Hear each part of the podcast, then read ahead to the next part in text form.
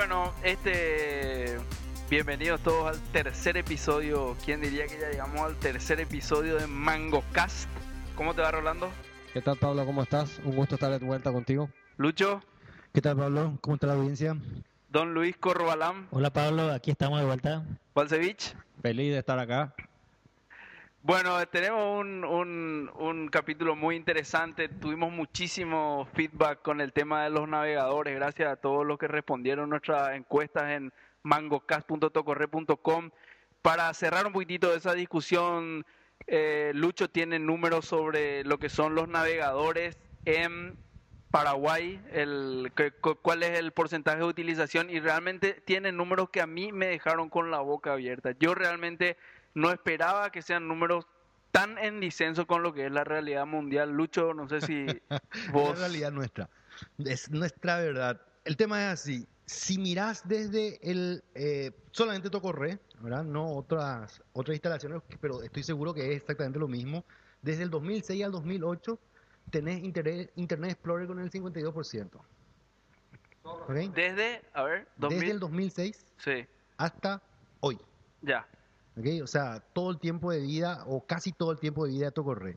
Sí, Eh, 52% el, el Explorer. Tenés 48% de, de Firefox y después así 1 o 2% del resto. pero ahí te está sumando un 101, Sí, sí, 102. es- 46 entonces. 46. Pero, Sí. pero es una cuestión así, el resto es completamente marginal. O sea, lo- los chiquititos, el máximo está eh, en 2%. Es muy interesante. Y eso va muy, muy a contramano de lo que son los números que maneja, por ejemplo, Net Application, que es esta, eh, este agregador tan grande a nivel mundial, donde los números son realmente 76% eh, Sí, no, Explorer y pero- 21 Pero Firefox. Atendé esto, atendé esto. Si ves en un año, el Chrome tiene 1%. Si- 1%. Si ves solamente este año, o sea, ponerle tres meses, ¿verdad? El Firefox llega a tener 50% del- de la navegación. Y el Chrome llega a tener 2,6% más o menos. Quiere decir que Firefox y Chrome rápidamente se están comiendo un mercado cautivo, o un mercado de, de- de Internet Explorer, básicamente. Exactamente, exactamente, así mismo. Eh, En el caso de, de, de Tocorre, vamos a decir que, que a lo mejor el- el- la audiencia de eh, Tocorre es un poco más este, geek. No, no, no, no, te ¿Qué? cuento que no. En el caso Paraguay, yo diría. Sí, En el caso Paraguay, pues le estaba comentando justamente a Pablo hoy. El, el problema es que nosotros tenemos mucho software pirata. Y el, el- al tener software, software pirata no podés actualizar el Explorer. Al no actualizar Entiendo. tu Explorer, no podés navegar sanamente en la red. Entonces los muchachos empiezan a instalar eh, Firefox. Muy interesante, muy interesante. No lo había visto desde esa perspectiva. Realmente a- hacemos un llamado a todos los administradores de sistema que son fieles seguidores de este programa tan bueno que se llama MangoCast, a que corran esos scripts que hay por, por internet para ver eh, a los administradores de sistema que, que administran sitios web de acceso público, a ver si, si sus números coinciden un poco con, con los números que, que maneja Lucho Acanto Correa, de un 50 a un 50 prácticamente en lo que es Explorer y Firefox. Eh, vamos a hacer, vamos a disponibilizar estos números en nuestra comunidad mangocast.tocorre.com para que todos puedan apreciar. Y bueno, eh, Thor, Camilo, todos los vagos que andan siempre comentando en los foros de tecnología de Tocorre, si pueden también, si tienen ah, administración sobre, sobre sitios de acceso público a Internet, a ver si, si comparten con nosotros esos datos y, y- y vamos enriqueciendo nuestra, eh, nuestro conocimiento al respecto. Tenemos un, un capítulo muy interesante, eh, un episodio muy interesante el día de hoy. Vamos a hablar de algo que probablemente Lucho, Luis, eh, no, no, no les guste mucho hablar de esto, pero bueno, es una realidad con la que tienen que convivir. Y bueno, vamos a hablar del sistema operativo que hace a prácticamente al 90% de, la, de, de las instalaciones a nivel mundial de, de- de computadoras. Vamos a hablar de Windows 7. Y eso es interesante. No sé si es interesante o no, pero tenemos No, a la- ver, a, la pa- pa- audiencia tiene para que, que tenga, tiene para, que- para que tenga si- si es interesante o no es interesante. Se, se- el, el- el- se hizo por primera vez un public beta, o sea, se- la gente podía descargar el, Windows 7 eh, oficialmente, ¿verdad? Con tiempo, con una, con una duración.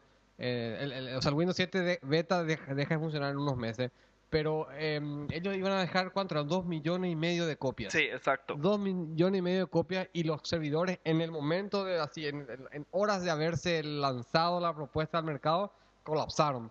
Y tuvieron que decir, bueno, vamos a liberar el- la, la cantidad de descarga y vamos a liberar el tiempo también para descarga. Hubo una... Un interés masivo. masivo mundial.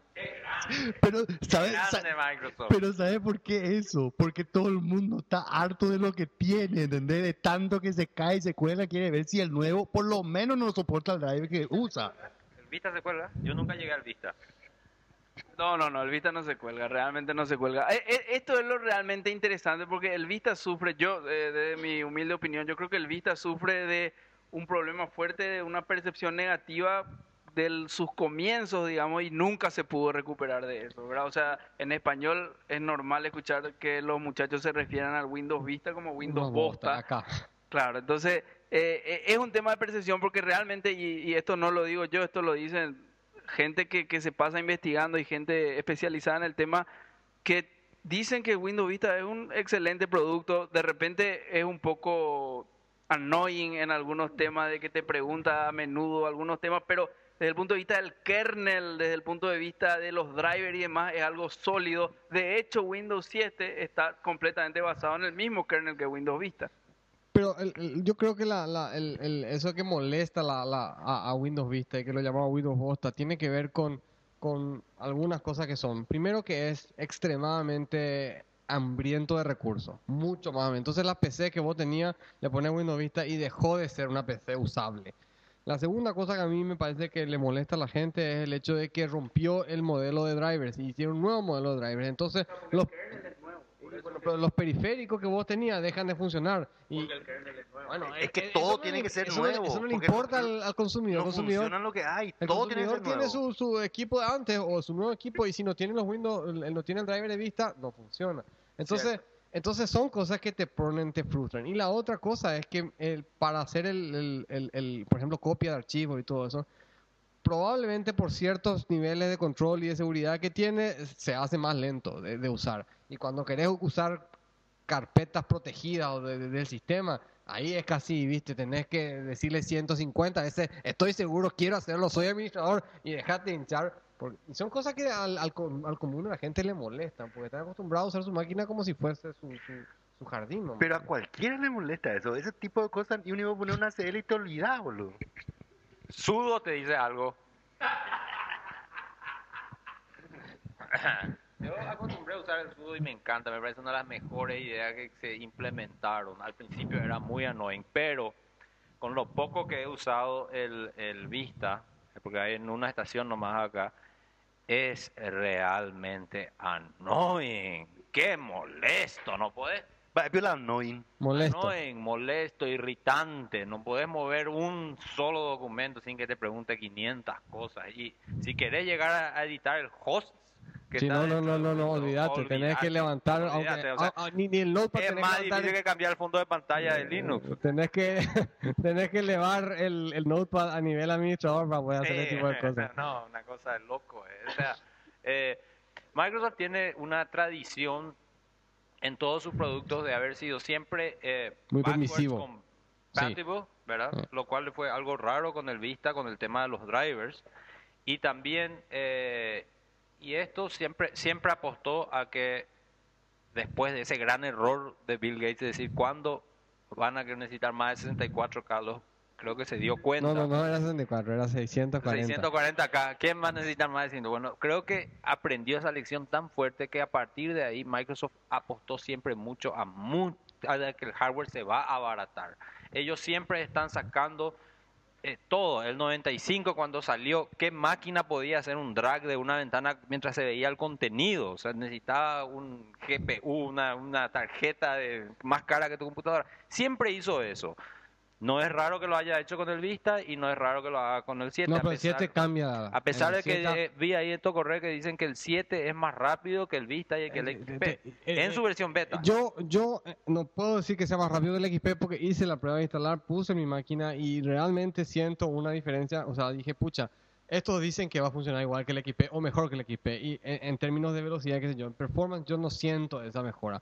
Eh, fundamentalmente porque eh, eh, la tarjeta de video dice, no, sabes que si no tengo una tarjeta de 128 o más eh, y, un acelerador gráfico Nvidia este, 8000 y algo con DirectX 10, no, no, no anda el aero y todo eso. Y realmente la sensación de uso no, no es más rápida, que yo prefiero todavía XP. O sea, si yo tengo que instalar hoy una máquina con un, un giga de RAM y un procesador, qué sé yo, de, de- de- de 3 GHz o algo así, toda la vida XP. O sea, para la persona esa que está en la oficina, que usa la típico Excel, que usa la- la- el ambiente de oficina, no, me parece no hay como XP en ese sentido, ¿verdad? Porque es sólido, estable y, y- y no es tan eh, exigente de recursos. Tal vez Windows 2000 sea inclusive un poco mejor para que eso, pero... En fin. El, el Windows Vista me hace recordar al Windows Millennium. ¿Será que Eh, alguien tiene alguna estadística que... Sí, a, a la gente dice que, que, le- que- que hace uno bien y después eh, uno mal. Y después algo así. Eh, es como, como así dicen que hace Microsoft las cosas. Eh, Millennium aparentemente tendría que haberse pronunciado Windows Me. O sea, ventana me o, o ponme ventanas. Pero nadie, todo el mundo le decía Windows ME. Una pregunta seria. Ya dejando de romper las bolas. O sea, viste que Microsoft nunca nada inventó en toda su existencia. No, Eh, no, no, no, a ver. Esperana, esperana, esperana, esperana, esperana. Eh, No, no, eh, es pues, o sea, yo, ahí lo que pasa es que acabas de anular tu cosa que vamos a hacer algo serio y ya directamente. el- ¿Entendés lo que te quiero decir? Bueno, el tema es, viste que no sé cuándo, antes de NT, el desarrollador de BMS fue contratado por Bill Gates Claro. para hacer NT. Sí, sí, sí. Windows NT, de hecho, supuestamente Eh, es BMS. na- na- nace el BMS, sí. Claro, BMS más más. más, más, más, exactamente. La, la pregunta es, viste que toda esa tecnología NT siguió con la línea de Windows 2000 y Sí, demás hierba, sí. ¿verdad? Eh, ahora, estos sistemas operativos tienen esa línea. Sí, o sí, sí, sí, O sea, sí. to- Están basados, o sea, vamos a decir, BMS. sí, eh, básicamente si querés ver el, el, el, el camino, el path, brand, es, sí, eso es. BMS, es el papá de NT, en cierta forma, porque tiene el NT, sigue en su versión 3.5, eh, perdón, 3.1, 3.5, 3.5.1, NT4, y ahí va a Windows 2000. Wi- Cambia nombre. que es NT5, pues sí, Windows 2000, pero cambia nombre nomás. Después, ye- claro, NT5. Después el nombre XP es un nombre que le llaman ellos aspiracional. Cambian de fecha a un nombre aspiracional XP. El siguiente nombre aspiracional es Vista, Ah, ¿verdad? ya, ya, Vista. y ahora ellos se dieron cuenta de que pueden ponerle o fecha o aspiracional o número. Ok. El, el- el- el- el- O sea, decidieron por el número. síntesis podi- podemos decir que Decidieron es volver a la palabra Windows fuertemente. Obviamente, porque el otro era ya era Vista, ya no era más Windows. Por suerte, vamos a decir, porque Bosta quedó Bosta y Windows no se, no se lastimó en, en todo síntesis caso. lo que pasa es, esta es la rama del hijo bobo de BMS. El ala radical de Mango K, señoras y señores, Lucho Benítez. Mira, e- es muy ofensivo eso que acabas de decir, ¿verdad? Yo, yo no, no sé, yo- a mí me gustan los dos sistemas operativos, pero eso de decir que Microsoft nunca inventó nada, eso es una falacia. O sea, lo- vamos a partir... ¿Qué inventó? que El DOS. eh, ah, la ¿Qué inventó? Mira, todo ¿Qué la... inventó?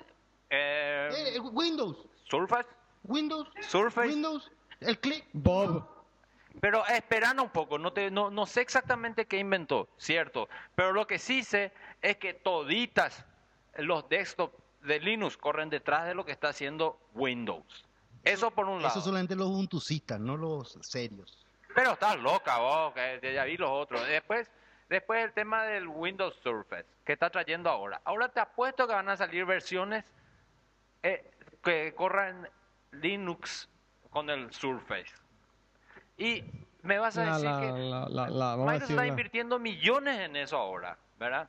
Y de aquí a tres años van a estar los penguin, Heads- penguin heads como vos diciendo no inventan nada. ¿Y quién está invirtiendo millones ahora en eso? Después van a sacar sí una versión gratis. Estoy seguro.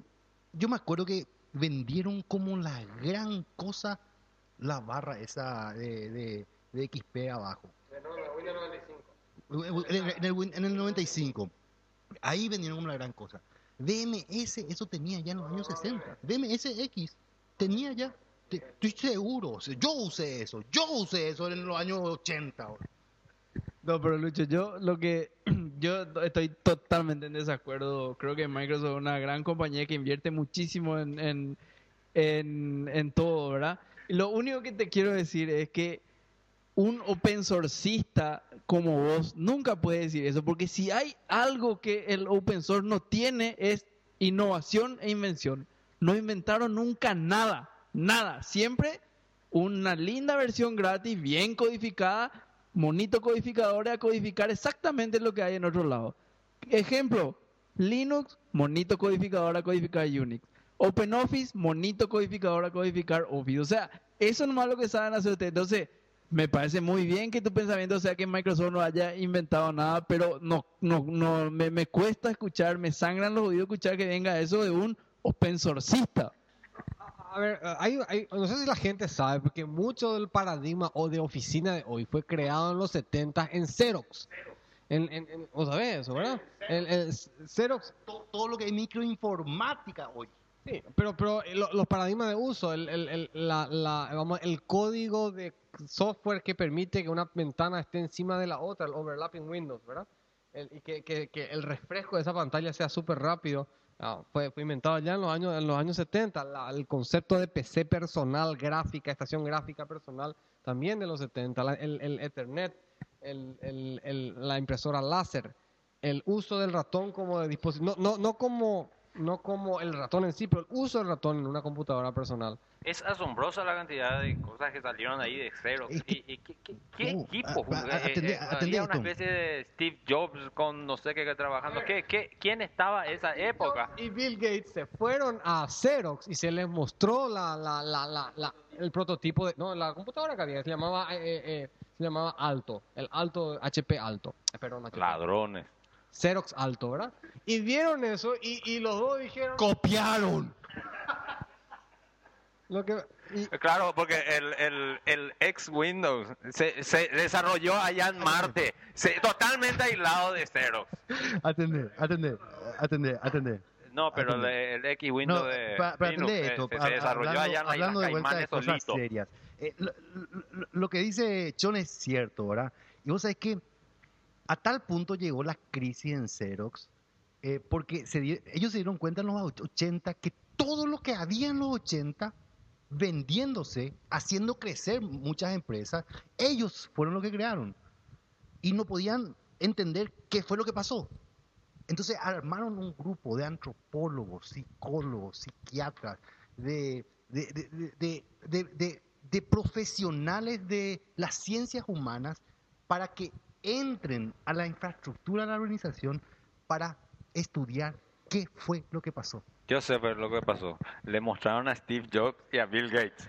A los piratas. Sí. no no eh, eh, hay que- no, pues, eh, sabes que es, eh, sencillamente ego, eh, no es- cómo se llama cuando uno no es egoísta pero el- el- el- uno está cinchado y este cuando uno se cree que, Está muy seguro de sí mismo. bueno y ¿verdad? eso el orgullo Se durmió eh, sus el laureles. corporativo, eh, el ego corporativo de la, de la organización que era dueña de todo el, el- el mundo serográfico, ¿verdad? De, de impresiones y de, de fotocopias, ¿verdad? De hecho, fotocopia en inglés se conoce normalmente como Xerox. En Brasil también se dice eh, Xerocar.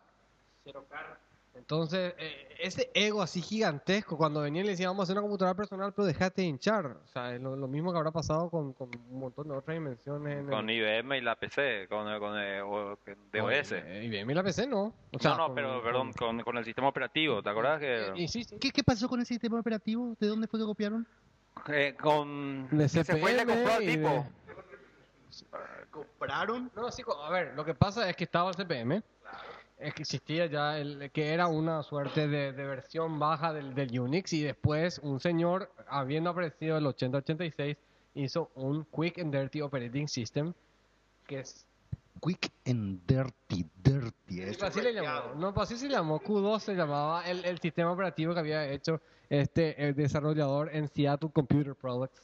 Y Bill Gates sabía que estaba eso. En realidad que sabía eso era su amigo Paul Allen. Y entonces cuando, cuando se fueron y le vendieron esto a IBM, se fueron y pagaron 50 mil dólares por eso. O sea, el tipo sale de la universidad, ¿verdad?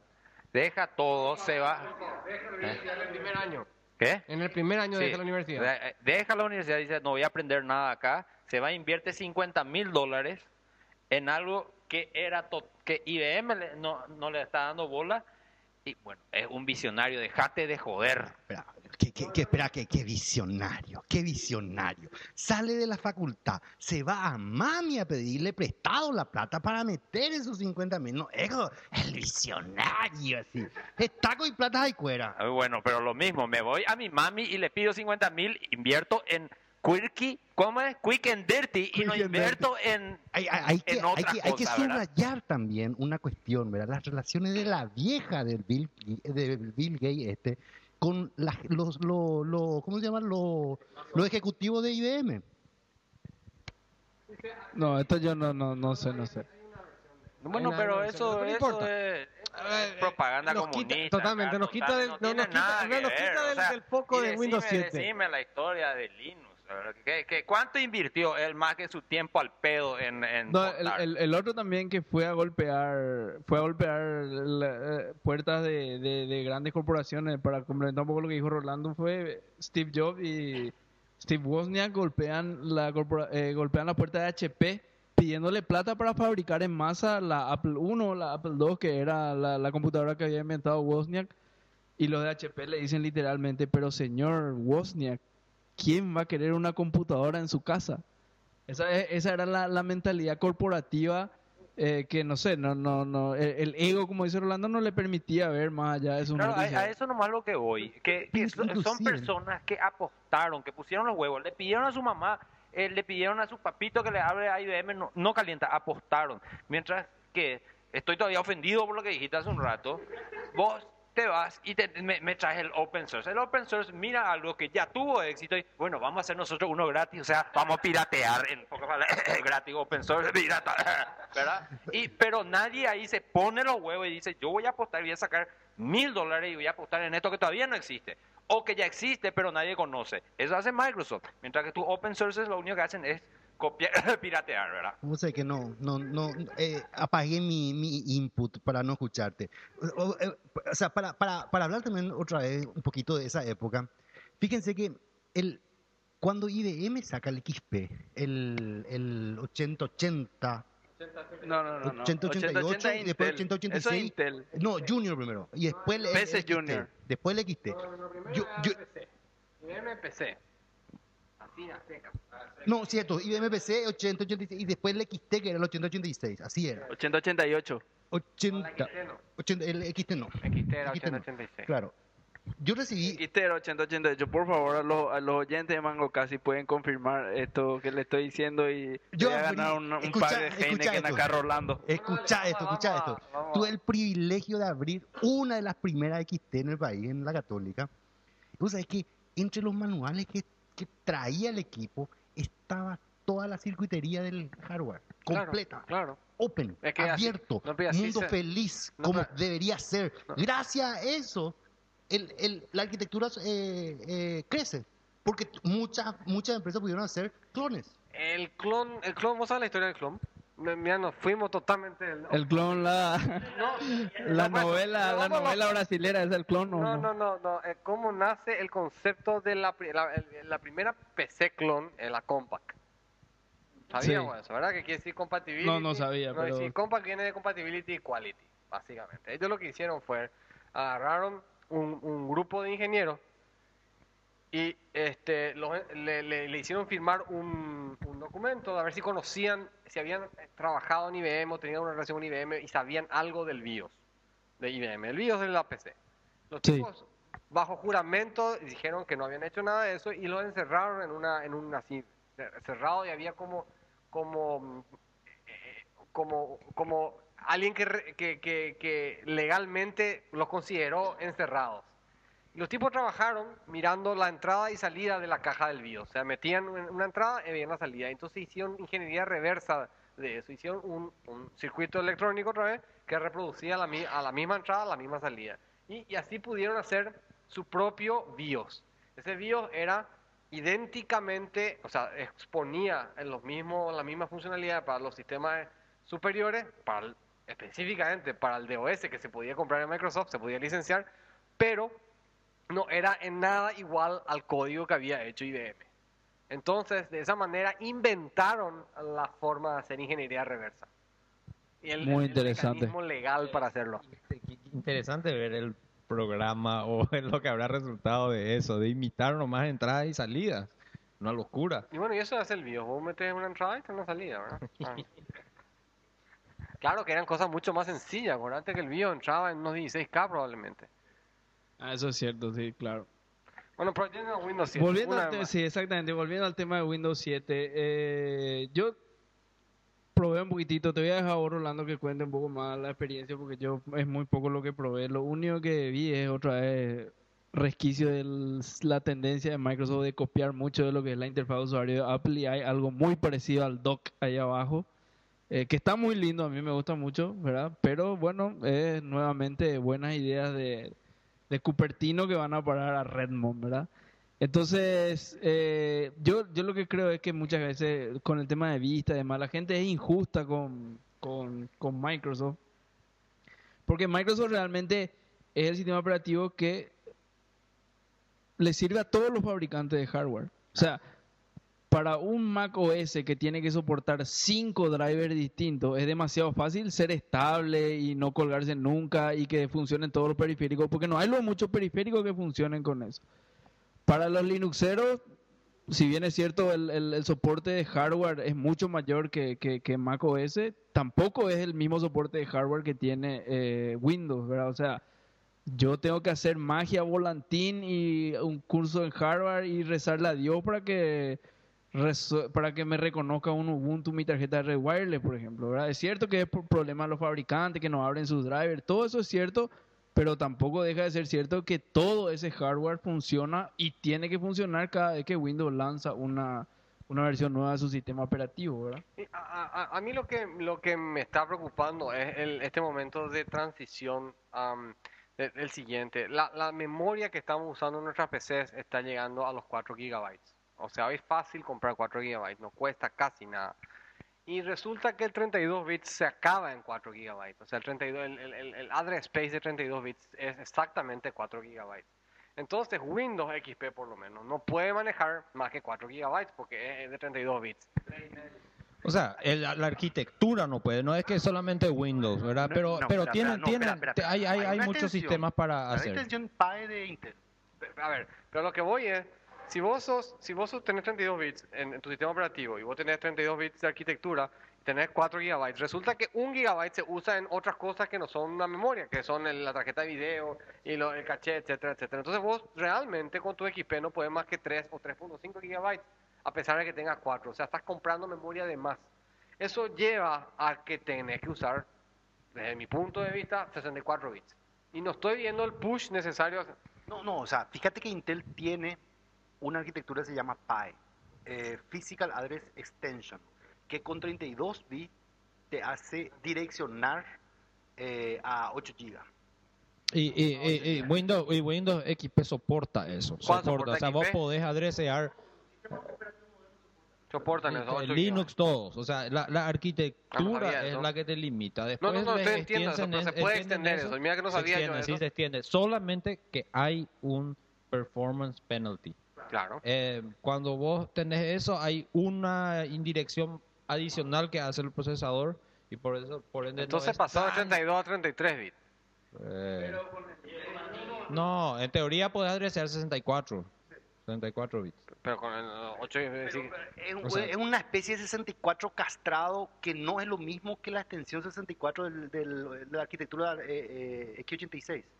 En otras palabras, o sea, yo, yo digo, si vos vas a comprar una PC hoy, vas a comprar una un Intel Core 2 Duo que tiene 32 bits. 64. ¿Dónde? ¿Core, Core 2 Duo tiene hay 64? Solamente 64. Este es 64. No, ¿En serio? 64 bits. Me callo entonces, no sé nada. Y bueno, no, no queremos que te calles, Rolando, pero sí, tu procesador, tu computadora tiene un procesador de 64 bits. Pero un sistema operativo de 32 bits. Pero un sistema operativo de 32 bits. Este le puedes poner Windows Vista 64, donde tus 10 dispositivos van a funcionar 5 nomás, pero puedes ponerle uno de 64. Me lleva al problema otra vez de que este No hay suficiente push. no Yo tampoco suficiente estoy push viendo mucho 64, push. o sea, está, está, está, en, un, en un problema, ¿verdad? Porque va, es muy fácil, va a tener 8 GB, demasiado barato de tener 8 GB en tu PC, y otra vez estás con problemas, no le puedes poner porque no puedes usar. ¿Para qué le Yo de hecho, yo, yo de, yo, yo de hecho me, me, me parecería eh, más interesante tener de repente RAM drives usando ese, esa, como ese espacio adicional, ¿verdad? Donde si estás usando Photoshop le puedes dar como tu scratch disk, ¿verdad? Sin tener que entrarte a complicar. Ahora, estoy totalmente de acuerdo. Vos te vas acá y querés comprar una PC y te dicen, lleva el 64, este te anda más rápido. El sistema operativo no anda más rápido, más lento, ¿verdad? Igualito. El, eh, pero no hay, no eh, eh, le veo a, a, a Windows 64 bits medio no no no le dan no le dan Ubuntu ¿cómo pelota. viene? Ubuntu viene de, de- de- de- así de nada. Los dos. Ah, mira, el 32 y el 64. Sí, sí, sí. No, Java también. Y tenés menos problemas con Ubuntu y con los sistemas operativos porque bajas el fuente y recompilas ahí en el momento, ¿verdad? en, en Windows te bajas el binario.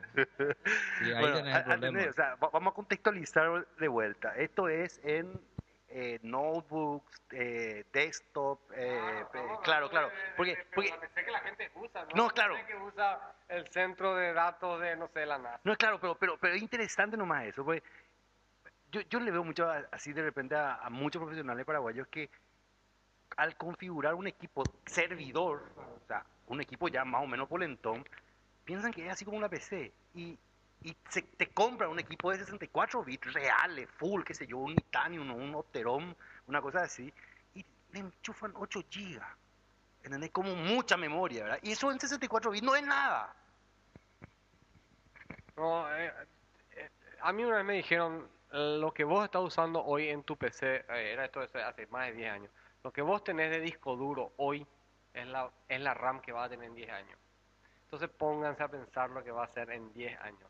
2019, un terabyte de RAM. Ayer, hace, hace una semana hicimos acá limpieza. Ya era hora de, de hacer limpieza acá y entre esas cosas encontramos un disco duro IBM de 4.2 gigabytes. Mega. Y, eh, Ah, no, giga. gigabytes. Y se me ríen acá. Dice, mi, mi pendrive tiene más que eso. No, no, pero ojo, ojo, ojo, eh, que, que no, no, no, no es algo como para no tener en cuenta. O sea, es cierto, en la PC de mañana vamos a tener la- la- el RAM que hoy tenemos en el disco duro, cierto, pero hay que salir del paradigma un poco de que el sistema operativo es solo para la PC o solo para un tipo de PC, porque por ejemplo, una Acer Netbook que hoy comprar por menos de 300 dólares tiene 8 GB de disco duro y 1 GB de RAM. Y esas computadoras, mucho más que eso, no van a poder crecer y esas computadoras se van a seguir vendiendo. Entonces, hay lugar para sistema operativo 32 bits, hay lugar para sistema operativo 64 bits. El tema va a empezar a tener un mayor push cuando Windows tenga mejor soporte para el hardware con, los, con la plataforma de 64 bits. Para los Maxeros y para los Linuxeros es triste, pero es así. Va a empezar el push cuando Windows empiece a entrar fuerte en 64 Ah, bits. Así como eh, se le ve un poco huérfano al Windows 64, yo le también, no sé si es mi impresión y no estoy al tanto de lo que está ocurriendo, pero a mí también le estoy viendo un poco olvidado, a, incluso desde la comunidad de Linux, al, al tema eso que decís de PCs de baja capacidad, ¿verdad? Eh, ya cuando con Linux volviéndose un sistema operativo más, más, eh, no sé, más presente, eh, están olvidando un poco hacia los orígenes de ser un sistema operativo super light y estás viendo que empiezan a surgir sistemas operativos embedded que comenzaron más o menos como comenzó Linux, ¿verdad? Estuve la otra vez mirando este Biopsys, ya es- tiene bastantes años, eh, y hay otros sistemas operativos que están empezando a querer ingresar, ojalá no lo logren, no quiero estar aprendiendo otro, ¿verdad? Otro lenguaje. Y sí, en, en- en esta línea también, y en esta línea también, eh, yo no sé qué va a hacer Microsoft, pero hay una creciente muy fuerte de, de todo lo que son los procesadores ARM. Están entrando en las netbooks, están entrando en, en, en los teléfonos y al, al haber una netbook pues ya no es más tan claro de que no sea Windows lo que tenga que ir ahí. De hecho Windows 7 tiene soporte fuerte para netbook. Entonces por, eso, por eso vos sabés cuando salga una la- netbook con ARM, como de hecho Asus tiene un par, ¿qué va a hacer Windows? ¿Le va a dejar nomás Linux todo el mercado de esas laptops y ir perdiendo o va a tener que repisar sus palabras que alguna vez dijo cuando le chutó a la gente Alpha de su soporte y empezar a soportar otras plataformas que no sean AMD e Intel, ¿verdad? Bueno, a ver, eh, XP estaba muerto comercialmente desde el punto de vista, ya no vendemos más XP. Así dijeron hace un par de, hace un, a final, en julio del año pasado. Y de, re- de repente las netbooks empezaron a tomar mayor y mayor, este, ah, está muerto para todo menos lo que es netbooks, porque es el único sistema operativo que ellos tenían que podía correr en una netbook. Porque el Vista no había caso, con, con 1 GB de RAM no, no, no, no había caso. Entonces, pero por eso ahora Windows 7 esperan que pueda correr en ese tipo de cosas y de hecho esa es la idea. Sí, exactamente. Bueno, eh, vamos cerrando. Queremos escuchar sus opiniones. mangocast.tocorre.com Si ya probaron Windows 7, si no probaron, eh, ya no quieren luego saber más nada de Windows, eh, ya se migraron completamente con Lucho y sus discípulos a, Linux, Ubuntu, Debian y lo que sea.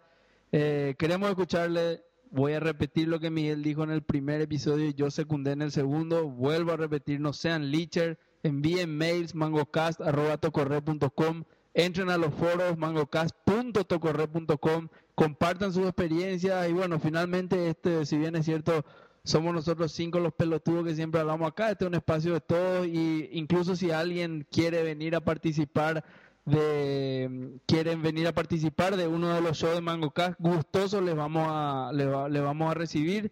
Nada más tienen que enviar un email mangocast@tocorre.com y pedir, bueno, yo quiero hablar de programación en Java y viene y hablamos un día de programación en Java y hacemos un episodio de Java en MangoCast. Nada más, chao muchachos, nos vemos en el próximo. Espero, espero. Pero ¿Qué, qué puta eso de enviar y que venga? Que envíen su MP3, boludo. O sea, con lo que piensan, con la pregunta, con lo que sea. Para eso no hay internet. Te- exactamente, para eso de hecho habilitamos MangoCast en Skype. Si ustedes tienen cuenta de Skype, agréguenle a MangoCast que, que, que está en Skype y no le van a encontrar nunca en línea, pero déjenle un mensaje de un mensaje de voz en el voicemail a, a, a MangoCast y nosotros vamos a pasar sus mensajes en, eh, en futuros episodios si es que así eh, cabe o viene al caso. De todas maneras, yo vuelvo a hacer la invitación que Lucho acá me acaba de cortar. Si quiere alguien venir a discutir y a debatir acá con nosotros estos temas, si quiere venir para que Lucho le mande a la puta así como nos manda a nosotros, eh, pueden venir, eh, van a ser bienvenidos. Y bueno, una vez más, hasta acá llegamos hoy. Nos vemos en el próximo episodio. Muchas gracias a todos. Chao. Chao, chao, chao.